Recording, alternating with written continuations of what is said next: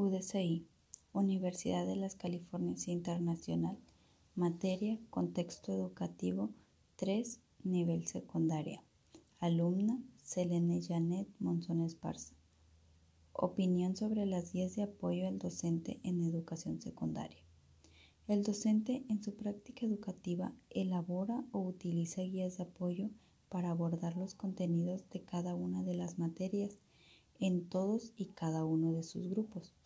Los docentes pueden realizar sus materiales o recursos didácticos, medios de enseñanza a través de dispositivos digitales. Estos pueden ser a través de presentaciones en programas de Office, mediante proyecciones e incluso plasmados en papel.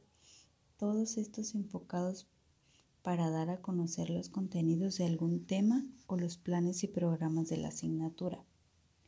Me pareció muy interesante la cuestión de los libros de texto en el nivel secundaria como guías de apoyo para el docente, ya que en este nivel son los maestros quienes deciden el libro que más se acerque a su forma de trabajar en sus planeaciones en cuanto a los contenidos.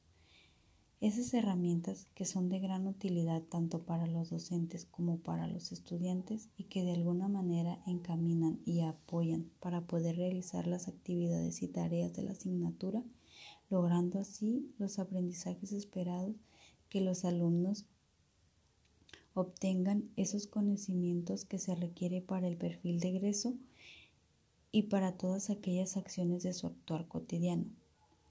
Otra cosa que me pareció interesante es la cuestión de adaptar las guías o cuadernos de apoyo de los docentes acorde a la problemática que se está viviendo actualmente al recibir las clases desde el hogar, ya que es importante estar actualizando las estrategias para que la educación sea pertinente a las situaciones y el contexto que los estudiantes están viviendo.